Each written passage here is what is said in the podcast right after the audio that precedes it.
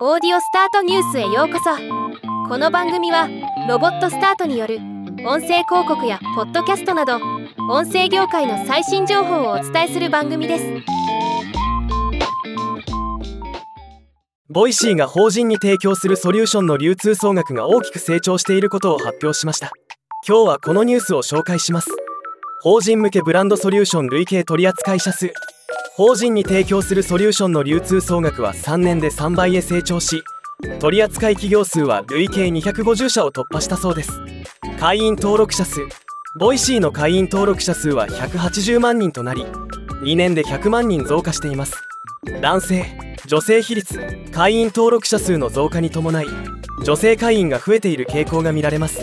これにより企業による女性向け訴求需要にも対応できるようになったとのこと。スポンサーを覚えている率リスナーの95%以上の人が半年後もスポンサーを記憶していることが分かったそうです。スポンサーに対する認知度好感度。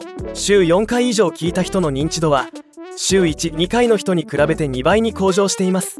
また好感度についても繰り返し聞くほど上昇する傾向が見られます。ではまた。